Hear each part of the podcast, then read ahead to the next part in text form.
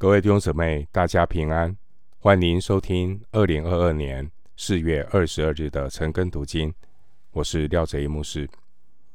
今天经文查考的内容是《以斯拉记》第十章十六到四十四节，《以斯拉记》第十章十六到四十四节内容是详细调查并处理以色列人娶外邦女子为妻的人。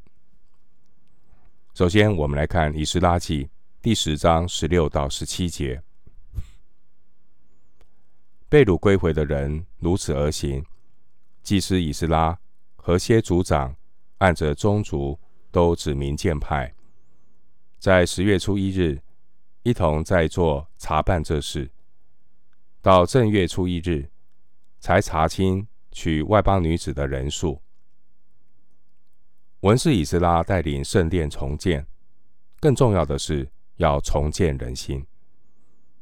以斯拉他担心以色列民与外族通婚之后，会严重影响重建圣殿的心智和士气，破坏了以色列民对上帝的忠心。因为和异族通婚，以至于他们就效法异族的偶像崇拜。这是神所憎恶的，因为选民与外邦女子通婚的问题，也引起以色列首领和长老们的担忧。在重建圣殿之际，必须要紧急的处理这个问题。处理的手法明确，不留余地，但也是可以理解的。今日教会要面对的问题也不少。我们求主赐下智慧与忍耐，给我们去处理复杂的问题，尤其是涉及人伦与道德的问题。经文十六到四十四节，这段经文记录以色列人与异族通婚的名单，必须要明确的处理。首先记录的是圣职人员。包括祭司和立位人，十八到二十四节，然后呢，才是记录以色列的平民百姓。经文十六节说，按着宗族都指名鉴派，这是指各宗族按着姓名指定一些成员，专门来审查这件事。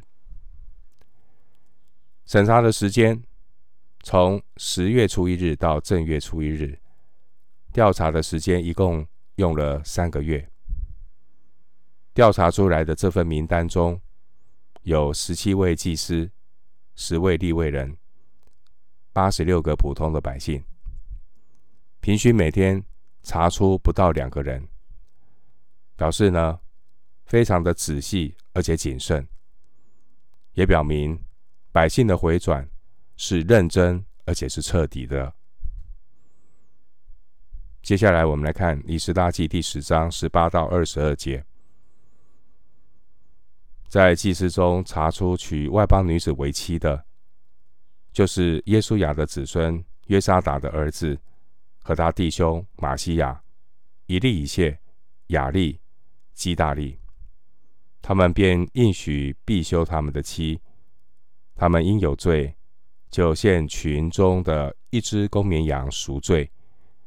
音麦的子孙中有哈拿尼、西巴蒂亚；哈林的子孙中有玛西亚、以利亚、士玛雅、耶歇、乌西亚；巴斯户尔的子孙中有以利约乃、玛西亚、以实玛利、拿坦业、约沙拔、以利亚撒。十八到二十二节这段经文，名单是祭司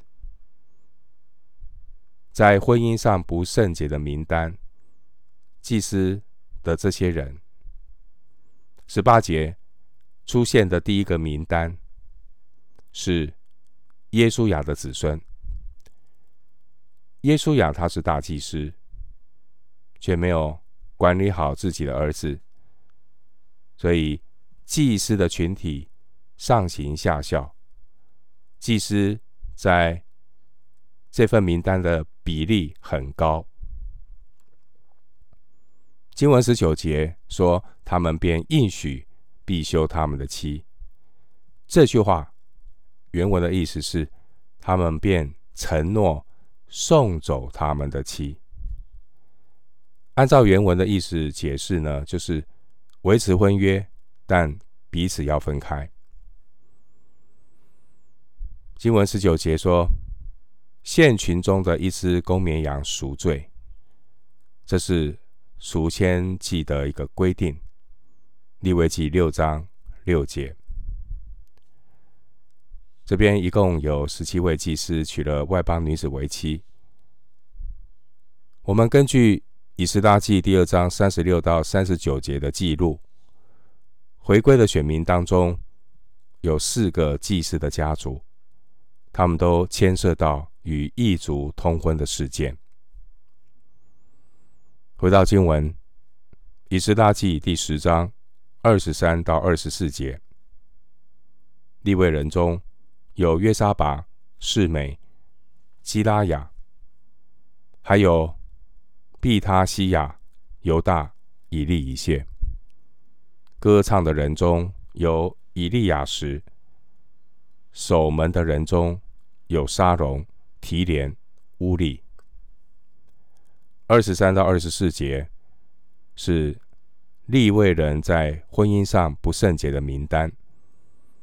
一共有十位的立位人娶了外邦女子为妻，占第一次回归立位人的。百分之三，比例不小。因为利未人是被神特别拣选来服侍上帝的群体，结果他们在婚姻上也是没有分别为圣。回到经文，以斯拉记第十章二十五到四十四节，以色列中八路的子孙中有拉米、耶西亚。玛基亚、米亚明、以利亚撒、玛基亚、比拿雅；以兰的子孙中有马他尼、撒迦利亚、耶歇、亚底、耶利莫、以利亚；沙土的子孙中有以利约乃、以利亚实、马他尼、耶利莫、沙拔、亚西撒。比拜的子孙中有约哈南、哈拿尼亚、沙拜、亚勒；巴尼的子孙中有米舒兰、马路、亚大雅、亚述、示押、耶利莫；巴哈摩亚的子孙中有阿底拿、基拉、比拿雅、马西亚、马他尼、比撒列、宾内、马拿西。哈林的子孙中有以利以谢、伊士雅、马基亚、示玛雅、西缅、便雅悯、马路、示玛利亚。哈孙的子孙中有马特乃、马达他、沙拔、以利法列、耶利买、马拉西、示每。巴尼的子孙中有马代、暗兰。乌益、比拿雅、比迪亚、基路、亚尼亚、米利莫、以利亚什、马他尼、马特乃、雅扫、巴尼、宾内、示每、示利米亚、拿单、亚大雅、马拿底拜、沙塞、沙赖、亚沙利、示利米亚、示玛利亚、沙龙、亚玛利亚。约瑟、尼波的子孙中有耶利、马他提亚、沙拔、西比拿、亚代、约尔、比拿雅。这些人都娶了外邦女子为妻，其中也有生了儿女的。经文第十章的二十五到四十四节，这份名单内容记录了一共有。八十六位一般的百姓娶了外邦女子为妻，这其中，很多人可能是首领和官长。在第一次回归的百姓中，他们的后代一共有一百一十三人娶了外邦女子为妻，其中百分之二十四是祭司和立位人，显然是明知故犯。如果我们把这些娶外邦女子的人数和以斯拉记二章六十四节记载第一次回归百姓的总数相比，娶外邦女子的人数回占回归人数啊不到千分之三，在人看来，或许这是一个很小的比例，瑕不掩瑜。罪人总是会自我安慰说：“哎呀，整体看来还是好的啦，何必这么心思动众的去处理这种通婚的问题呢？”弟兄姊妹，不是的，在神看来，连一个雅干的破口也会导致百姓全体的失败。约书亚记七章二十六节。何况这些犯罪的人当中，还是有一些是百姓中的领袖。弟兄姐妹，罪恶就像一种可怕的病毒。不但死亡率百分之百，传染力也很强。人如果在婚姻的事上不顺服神，很快就会在其他的事情上面越走越偏，甚至会蔓延到全体家族、家庭。因此，神要重建他的百姓，必须要从重建婚姻开始。圣经的话字字珠玑，我们可以理解为什么要记录选民的家谱，也可以理解为什么要数算回归的百姓。那有人会问，那为什么还要记下这些娶外邦女子的百姓？在人看来，这份名单好像是一份羞辱的名单，其实不然。我们从神的角度来看，这份名单是一份施行恩典的名单。虽然这些人偏离了律法，但是他们有一个愿意回转的心，他们愿意转离他们的恶行，所以上帝必照着应许，从天上垂听，赦免他们的罪，医治他们的地。历代之下七章。十四节，我们要留意，仇敌也是从婚姻和家庭开始摧毁神的教会。今天许多信徒的家庭也出现各种的难处，所以就无法宣告说：“至于我和我家，我们必定侍奉耶和华。”耶稣雅记二十四章十五节。如果一旦已经在婚姻里面，这些已经相信的人，你要照着保罗给我们的提醒，一定要做好见证，在真理上不要妥协，这是非常重要的。姐妹要用温柔的心，将不幸的丈夫挽回，并且求神给我们智慧。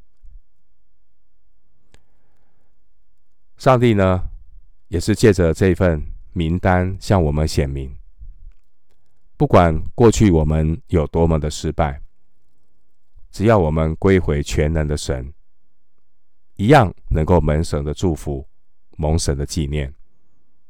以赛亚书十章二十一节，我们看以斯拉记的记载，到了十章四十四节，感觉好像中断了。连个结束语都没有。旧约的历史书，包括以斯拉记、尼希米记，还有新约的历史书《使徒行传》，我们发现这三卷历史书记载的内容，到结尾的时候，都是以这种不像结尾的结尾做结束。这给我们信仰的反思是什么呢？无论是旧约时代在耶路撒冷的以斯拉或尼西米，或是新约时代在罗马的使徒保罗，他们的故事都结束得很突兀，好像是停留在中途的驿站，并不是旅程的终点。弟兄姐妹，以斯拉记、尼希米记。并不是旧约历史的结束，而是新约历史的序言。以斯拉记记载的目的，是要显明上帝的手如何扶持他的百姓，走过两约之间的四百多年，直到基督耶稣的降生。同样的，新约使徒行传也不是圣灵工作的结束。而是教会历史的序言。圣灵将会照着使徒行传所启示工作的原则，继续的带领教会走过风风雨雨的两千年，也要走过每一个未来，每一个明天，直到耶稣基督的再来。上帝赐给我们的圣经是开放的。永远都不是结束，永远都是我们每天上行之路的序言。我要向高山举目，我的帮助从何而来？我的帮助从造天地的耶和华而来。诗篇一百二十一篇一到二节。我们今天经文查考就进行到这里，愿主的恩惠平安与你同在。